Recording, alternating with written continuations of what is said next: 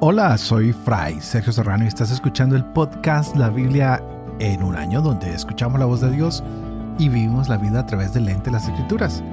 El podcast de la Biblia en un año es presentado por Ascension. Estamos usando la cronología de la Biblia de Great Adventure y estaremos leyendo desde el Génesis hasta el Apocalipsis, descubriendo cómo se desarrolla la historia de la salvación y cómo encajamos en esa historia hoy vimos el día de ayer cómo el camino de fe de Abraham empieza con una experiencia de contradicción. Dios le da un hijo y después le dice, regálamelo, entrégamelo, ofrécemelo. Que se le ofrezca en sacrificio. Es algo difícil si pensamos que este hijo era el hijo de la promesa y que Dios se había comprometido con él, había hecho un pacto. Pero Dios solamente estaba probando a Abraham y con él ahora sigue esta historia de la salvación. Tenemos un Dios que parece que quiere acompañarnos en toda esta historia. Así que busca dónde entras tú en esta historia el día de hoy. Este es el día 12 y estaremos leyendo Génesis 24, estaremos en Job capítulos 13 y 14 y Proverbios capítulo 2 versos 16 al 19. Empecemos. Génesis capítulo 24. Abraham era ya viejo entrando en años y Yahvé había bendecido a Abraham en todo. Abraham dijo al siervo más viejo de su casa y al mayordomo de todas sus cosas, Ven, pon tu mano debajo de mi muslo, que te voy a hacer jurar por Yahvé, Dios de los cielos y Dios de la tierra, que no tomarás mujer para mi hijo de entre las hijas de los cananeos con los que vivo, sino que irás a mi tierra y a mi padre a tomar mujer para mi hijo Isaac. El siervo respondió, Tal vez no quiera la mujer seguirme a este país ¿Debo en tal caso volver y llevar a tu hijo a la tierra de donde saliste? Contestó Abraham, Guárdate de llevar allá a mi hijo. Ya ve Dios de los cielos y Dios de la tierra, que me tomó de mi casa paterna y de mi patria, y que me habló y me juró diciendo, A tu descendencia daré esta tierra. Él enviará su ángel delante de ti, y tomarás de allí mujer para mi hijo. Si la mujer no quisiera seguirte, no responderás a este juramento que te tomo. En todo caso, no lleves allá a mi hijo. El siervo puso su mano debajo del muslo de su señor Abraham y le prestó juramento según lo ha hablado. Tomó el siervo diez camellos de los de su señor y de las cosas mejores de su señor y se puso en marcha hacia Aram Naharaín, hacia la ciudad de Nahor. Hizo arrodillar a los camellos fuera de la ciudad junto al pozo. Al atardecer, a la hora de salir las aguadoras y dijo, Ya ve Dios de mi Señor Abraham, dame suerte hoy y muéstrate fiel con mi Señor Abraham. Voy a quedarme parado junto a la fuente mientras las hijas de los ciudadanos salen a sacar agua. Ahora bien, la muchacha a quien yo diga, inclina por favor tu cántaro para que yo beba, y ella responda, bebe y también voy a abrevar tus camellos esa sea la que tienes designada para tu siervo Isaac, y por ello conoceré que te muestras fiel con mi Señor. Apenas había acabado de hablar cuando apareció Rebeca, hija de Betuel, hijo de Milca, la mujer de Nahor, hermano de Abraham, con su cántaro al hombro. La joven era de muy buen ver, virgen que no había conocido varón. Bajó la fuente, llenó su cántaro y subió. El siervo corrió a su encuentro y le dijo, Dame un poco de agua de tu cántaro. Bebe, señor, dijo ella. Y bajando enseguida el cántaro sobre su brazo, le dio de beber. Cuando acabó de darle, añadió, También para tus camellos voy a sacar hasta que se hayan saciado. Vació rápidamente su cántaro en el abrevadero y corriendo otra vez al pozo, sacó agua para todos los camellos el hombre la contemplaba callado para saber si Yahvé había dado éxito o no a su misión.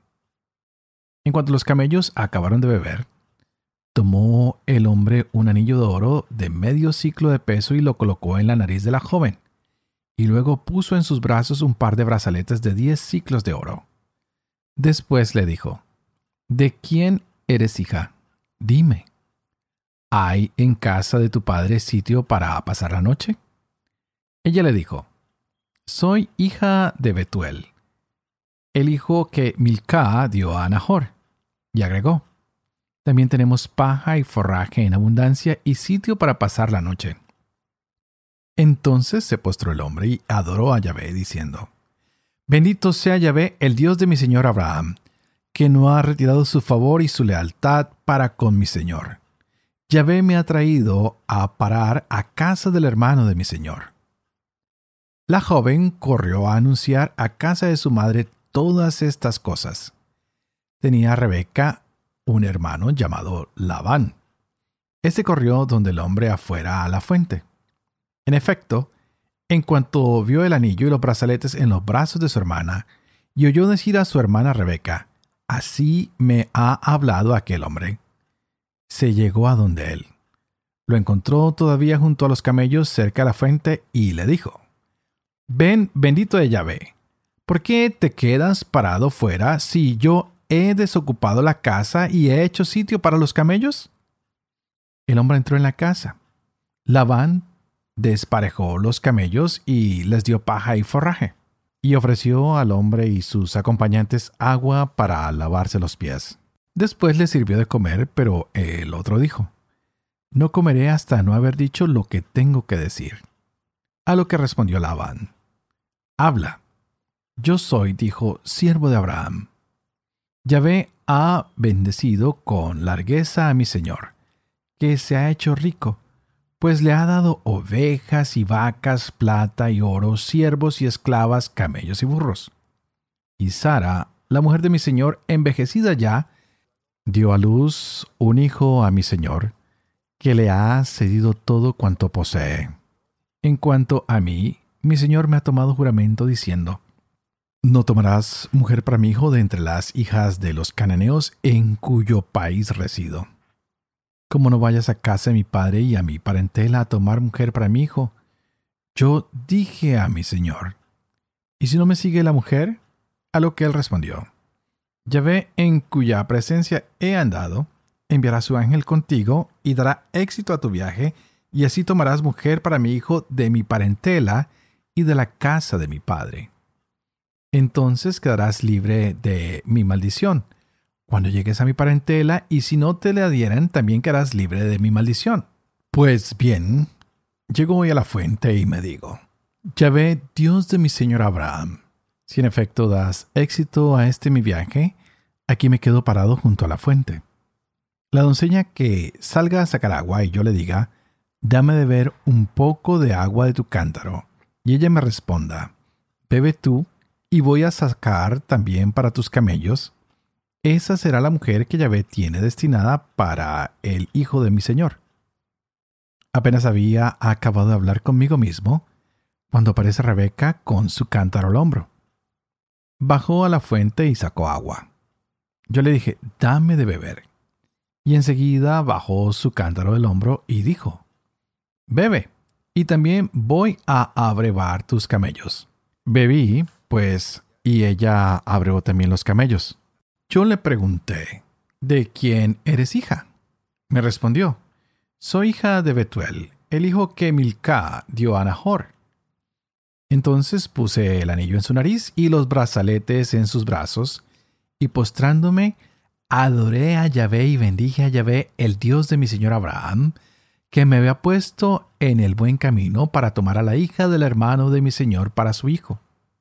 Ahora pues, Dígame si están dispuestos a usar de favor y lealtad para con mi Señor, y si no, díganmelo también para que yo tome una u otra decisión. Respondieron Labán y Betuel. De Yahvé ha salido este asunto. Nosotros no podemos decirte que está mal o que está bien. Ahí tienes a Rebeca. Tómala y vete, y sea ella mujer del hijo de tu Señor como ha dicho Yahvé. Cuando el siervo de Abraham oyó lo que decían, adoró a Yahvé rostro en tierra. Acto seguido, sacó el siervo objetos de plata y oro y vestidos y se los dio a Rebeca. También hizo regalos a su hermano y a su madre. Luego comieron y bebieron, él y los hombres que lo acompañaban, y pasaron la noche. Por la mañana se levantaron, y él dijo, Permítanme que marche donde mi señor.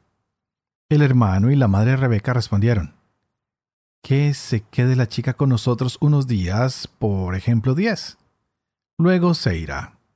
Mas él les dijo, No me retrasen, puesto que Yahvé ha dado éxito a mi viaje, déjenme salir para que vaya donde mi señor. Ellos contestaron, Llamemos a la joven y le preguntamos su opinión. Llamaron pues a Rebeca y le preguntaron, ¿Qué? ¿Te vas con este hombre? Me voy, contestó ella. Entonces despidieron a su hermana Rebeca con su nodriza y al siervo de Abraham y a sus hombres, y bendijeron a Rebeca con estas palabras. Oh hermana nuestra, que llegues a convertirte en millares de miriadas, y conquiste tu descendencia la puerta de sus enemigos. Rebeca se levantó con sus doncellas, y montadas en los camellos siguieron al hombre. El siervo tomó a Rebeca y se fue. Entretanto, Isaac había venido del pozo de Lahai Roi, pues habitaba en el país de Negev. Una tarde había salido Isaac de paseo por el campo, cuando al alzar la vista vio que venían unos camellos. Rebeca a su vez alzó sus ojos y viendo a Isaac se apeó del camello. Luego dijo al siervo, ¿Quién es aquel hombre que camina por el campo a nuestro encuentro? Dijo el siervo, es mi señor. Entonces ella tomó el velo y se cubrió. El siervo contó a Isaac todo lo que había hecho, e Isaac introdujo a Rebeca en la tienda. Tomó a Rebeca que pasó a ser su mujer y él la amó. Así se consoló Isaac por la pérdida de su madre. Job capítulo 13 Todo esto lo han visto mis ojos, mi oído lo oyó y lo entendió. Lo que saben ustedes, lo sé yo también, en nada me superan. Pero yo quiero hablar con Chadai. Deseo encararme a Dios, pues todo lo blanquean ustedes con mentiras. Solo son médicos de apariencia. Ojalá enmudecieran del todo. Así demostrarían ser sabios. Escuchen ahora mis descargos, atiendan a la defensa de mis labios. ¿Van a usar la mentira en defensa de Dios? ¿Usarán el fraude en su favor? ¿Serán parciales con Dios? ¿Defenderán así su causa? ¿No sería mejor que los sondeara? ¿Lo engañarían como a un hombre cualquiera? ¿Qué duda cabe que los castigaría a ustedes por su secreta parcialidad? ¿No los asusta su majestad ni los sobrecoge su terror? Máximas de ceniza son sus denuncias, réplicas de arcilla sus réplicas. Guarden silencio, voy a hablar yo. Me ocurra lo que me ocurra, agarraré mi carne con los dientes. Pondré mi vida en mis manos. Aunque quieran matarme, lo esperaré, pues pienso defenderme a su cara. Con eso me daría por salvado, pues el impío no comparece ante él. Escuchen atentos mis palabras. Presten oído a mi declaración. Ya he dispuesto mi defensa. Yo sé que soy inocente. ¿Quién quiere pleitear conmigo? Si ahora callo, moriré. Hazme dos concesiones y no abandonaré tu presencia. Que alejaras tu mano de mí y tu terror no me alcanzara. Que pueda responderte si me acusas, o mejor, yo hablaré y tú replicarás. ¿Cuántos son mis errores y culpas? Hazme ver mis delitos y errores. ¿Por qué me ocultas tu rostro y me tienes por enemigo? ¿Por qué asustas a una hoja que vuela? ¿Por qué persigues la paja ya seca? Anotas a mi cargo rebeldías, me haces pagar faltas juveniles, metes en cepos mis pies, vigilas todos mis pasos, rastreas todas mis huellas se consume cual leño carcomido, lo mismo que un vestido apolillado. El hombre nacido de mujer, corto de días y harto de pesares. Como flor brota y se marchita, se fuma como sombra pasajera. ¿Y fijas en este tus ojos y los citas a juicio ante ti? ¿Quién puede hacer puro lo impuro? Nadie. Si sus días están previstos, contados por ti sus meses, un límite que no franqueará, Aparta tu vista y déjalo en paz, que disfrutes su jornada laboral. Un árbol tiene esperanza, a un talado vuelve a retoñar, sus renuevos brotan sin parar, aunque vieja sus raíces enterradas, con un tronco que agoniza el polvo.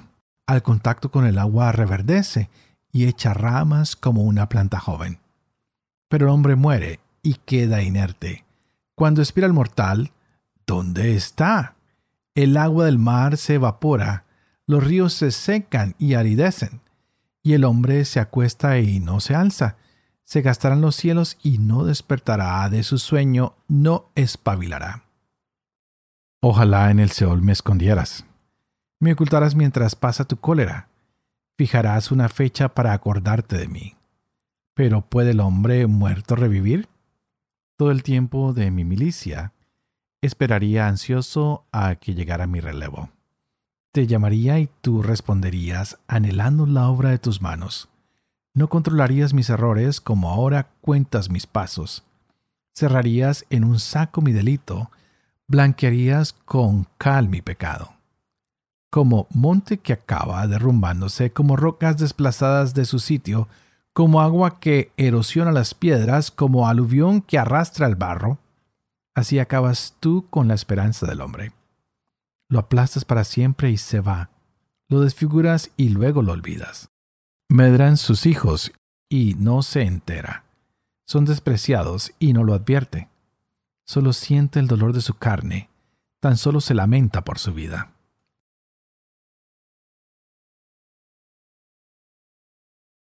Proverbios 2, 16 al 19 te librará de la mujer ajena, de la extraña de lengua seductora, que abandonó al compañero de su juventud y olvidó la alianza de su Dios. Su casa se precipita hacia la muerte y sus sendas hacia el reino de las sombras. Los que allí entran no regresan, ni alcanzan las sendas de la vida. Padre de amor y misericordia, tú qué haces elocuente la lengua de los niños. Educa también la mía e infunde en mis labios la gracia de tu bendición, Padre, Hijo y Espíritu Santo. Y a ti que estás escuchando este podcast, te invito a que clames por el Espíritu Santo, para que éste abra tu mente y tu corazón, para que abra también mi mente y mi corazón, y así tú y yo podamos gozar de esta palabra de Dios hoy para nuestras vidas. Seguimos con el Génesis y hemos llegado al capítulo 24 donde llegamos a esta visión de la vida de Isaac, quien es el hijo amado. Y la vida de este hombre trae tres grandes momentos, de los cuales ya hemos visto particularmente dos. El primero, su nacimiento. Y el segundo, pues el momento más crítico de todos, cuando es ofrecido por su padre Abraham. Ahora llegamos al tercer momento de su vida en el cual lo vamos a empezar hoy y ya él se encuentra con su mujer, con su esposa, con Rebeca, y nos damos cuenta que la historia comienza con Abraham que pone su confianza en uno de sus siervos y lo invita para que escoja la esposa de su hijo y vemos cómo esta misión tiene éxito y él se encuentra con Rebeca y a partir de este episodio entramos en una historia de amor. Eh, se nos revela a un Dios que está interesado por las personas con las cuales vamos a compartir nuestra vida. Es un Dios que ayuda a que Isaac encuentre a la mujer que él ha preparado para sí mismo. Y a veces mucha gente me pregunta mi padre, no he encontrado a mi San José o no he encontrado a mi esposa, ¿qué hago? Pues pídesela a Dios. Mira que hoy este siervo dice, mire, me ha mandado en esta misión, ¿qué puedo hacer?